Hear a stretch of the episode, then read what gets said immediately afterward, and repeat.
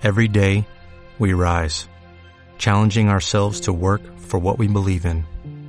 At U.S. Border Patrol, protecting our borders is more than a job, it's a calling.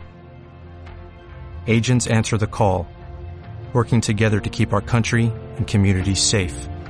If you're ready for a new mission, join U.S. Border Patrol and go beyond. Learn more at cbp.gov/careers.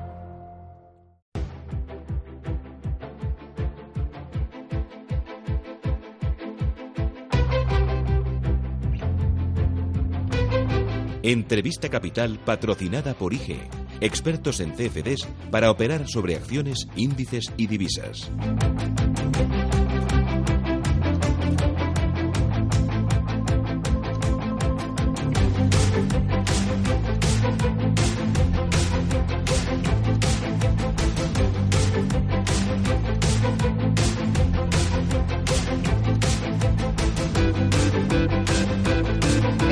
Radio Intereconomía, son las 8 y 13 minutos de la mañana y enseguida vamos a arrancar nuestra tertulia. Hoy una tertulia un poco especial porque queremos dedicar el 100% de nuestros contenidos a lo que está ocurriendo en Cataluña, con un enfoque económico, pero también eh, eh, aportando más ideas y nuevos puntos de vista. Hoy en esta tertulia nos va a acompañar Juan de Lucio. Juan, ¿qué tal? Muy buenos días. Muy bien, encantado de estar en esta casa. ¿Cuánto tiempo hacía que no te veía? Pues Probablemente tres años. He estado en la cueva un tiempo.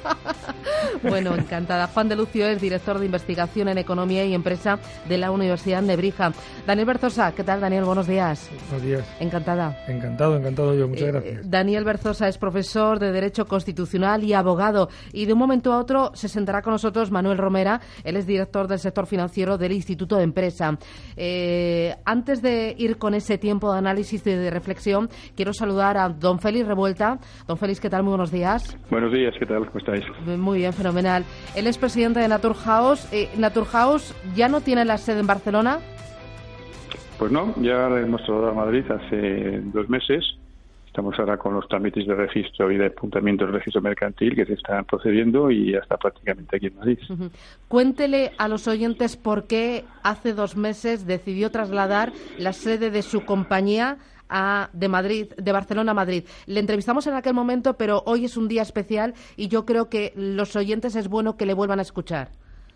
Bueno, hay dos razones fundamentales para que un empresario tome ese tipo de decisión, ¿no? Primero, pues la seguridad jurídica que te da el entorno donde tú resides, ¿no? La seguridad jurídica en Cataluña en estos momentos pues es muy negativa, muy mala, no hay seguridad jurídica. Y luego aparte hay una brecha social, hay, se dice, eh, una brecha social que hay un enfrentamiento entre la población, con lo cual pues es difícil poder estar allí, la convivencia es complicada, entonces bueno, pues tienes que irte, no te queda otro remedio, ¿no? No puedes, con seguridad jurídica, sin seguridad jurídica no puedes estar en un, en un lugar, una nación, un país. Eh, ¿Se ha sentido usted como empresario mm, desatendido, desamparado por parte de, de las autoridades, de la legalidad? Porque para llegar a este punto uno lo ha tenido que pasar mal y sentirse solo, no sé si desde el ámbito político, pero también desde el ámbito empresarial. Hombre, la realidad es que el proceso de Cataluña ha sido un proceso largo. Llevamos veinte y tantos años en la democracia en la cual todo ha sido un tirar, tirar- darles fa- facilidades a los nacionalistas, a los separatistas, ¿no? Eh, ya en el primer gobierno de González se tuvo que pactar con el señor Puyol eh, de una forma, pues, no muy correcta, ¿no? Eh, después siguió el señor Aznar, después siguió el señor Zapatero y ahora el señor Rajoy también, pues, tiene que pactar con otro tipo de nacionalistas, ¿no? Al final, todo esto, pues, llega a lo que es el mal, que es el nacionalismo, ¿no? El nacionalismo, pues cuando llega a los países, pues ya ve con lo que pasa en la historia, ¿no? ¿Eh? Y esto, pues una consecuencia, pues yo creo que un poco de la ley electoral que tenemos en este país, que gobiernan las minorías, no las mayorías. ¿Usted cree que esto se debería de haber parado mucho antes, que no deberíamos de haber llegado a este punto? Hombre, claro, por supuesto. Llevamos muchos años con ese tema. Y ha llegado un momento en el cual ya creo que el problema está creado. Ahora es muy difícil solucionarlo. ¿Y, y por qué cree que los gobiernos han dejado que el problema siguiera engordando hasta este punto, donde, como usted decía, la sociedad se ha dividido? Bueno, pues que lo que digo es que al final eh, las mayorías no podían gobernar sin, ac- sin acuerdos con las minorías, ¿no? Es decir, eh, sabemos que el Estado español ha tenido que, que gobernar pues teniendo pactos con los nacionalistas catalanes, los nacionalistas vascos, y al final los que mandan son ellos, no, no manda el partido que gobierna, mandan ellos. Como así ha sucedido, porque en Cataluña han hecho que se ha dado la gana, ha sido su jardín particular, ¿no? Y, en este jardín particular, muchos empresarios han estado callados durante demasiado tiempo, porque sí que estamos viendo que eh, en las últimas semanas algunos alzan la voz, pero muchos callados por miedo.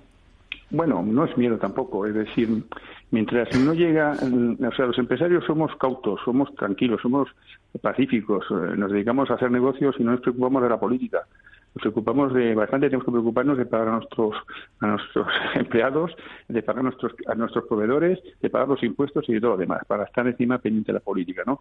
Entonces, claro, esto ha sucedido, pues como, como, pues, como lo que hemos visto, la historia se repite, ¿no? Eh, eh, es decir, eh, ha llegado un momento en que ya pues no se puede vivir porque ha habido tanto ya el acogotamiento, el acotamiento a los a los españoles, a los, los que no somos nacionalistas, porque llega un momento pues que pues que, que no se puede aguantar, ¿no? Y esto que está sucediendo. Entonces, ahora mismo, pues como siempre, la minoría ruidosa pues machaca a la mayoría silenciosa. Y esto, pues bueno, es un problema que tiene la sociedad.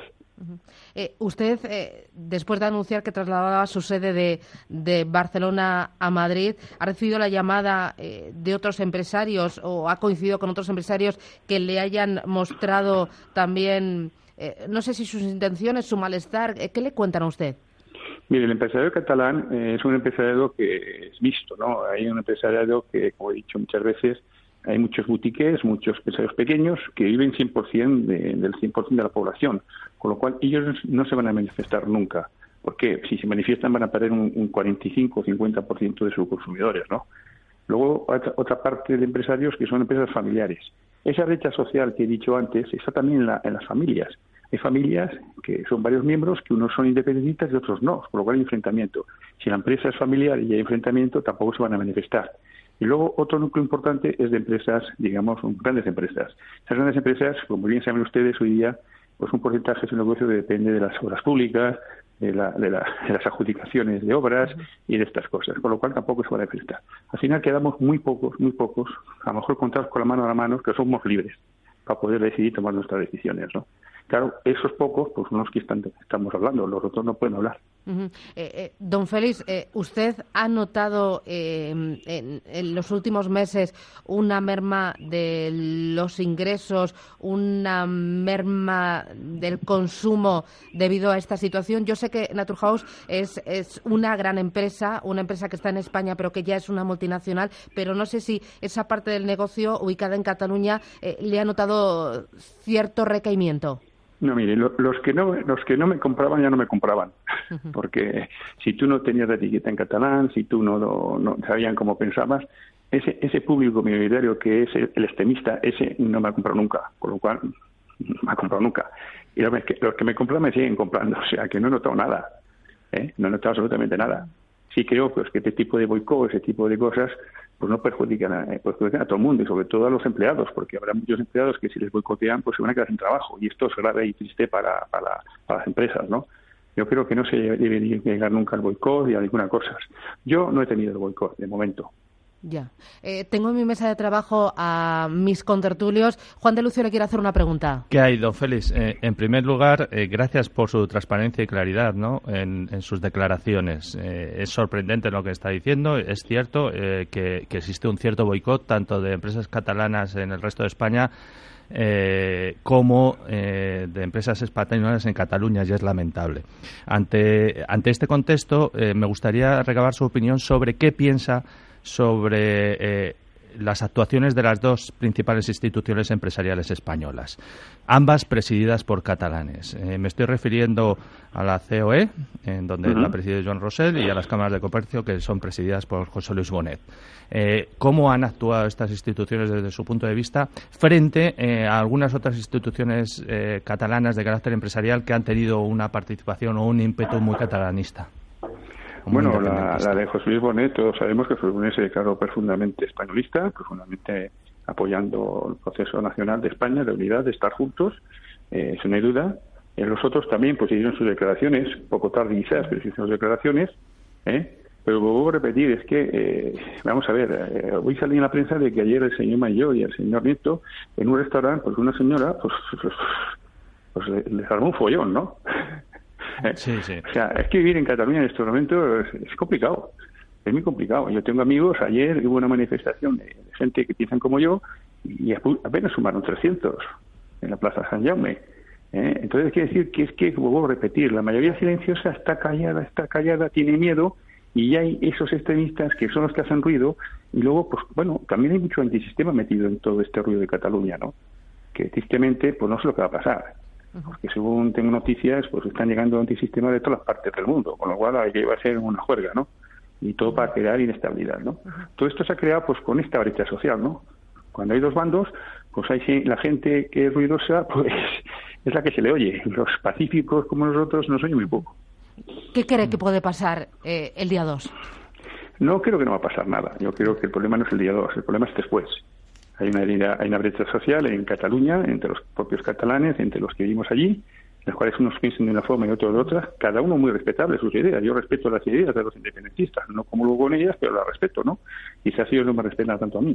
Y luego hay una brecha social también de Cataluña y el resto de España. Es decir, el proceso catalán el resto de España tampoco se entiende adecuadamente, porque todos los mensajes que se envían a través de las comunicaciones pues son siempre los mismos, que si España nos roba, que si no sé qué, que siempre protestando. Entonces, claro, yo entiendo que al español de, otras partes de España pues no le sienta bien ese tipo de manifestaciones, pero bueno, es que la comunicación en Cataluña está dominada también por la realidad, o sea, que, es que tienen todos los medios de comunicación ellos. que vamos a recibir? pues vamos a recibir las noticias que ellos quieren, ¿no?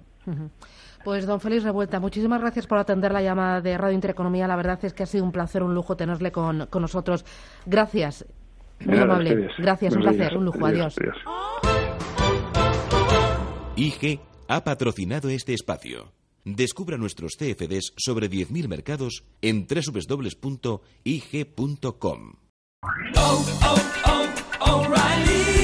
¿Necesitas ayuda? En O'Reilly Auto Parts te ayudamos. ¿Necesitas algún consejo? Te aconsejamos. Nuestros profesionales en autopartes están siempre disponibles para ayudarte a encontrar lo que necesites. Excelente servicio al cliente es solo una de las ventajas que ofrece O'Reilly Auto Parts. Los profesionales en autopartes. Oh, oh, oh,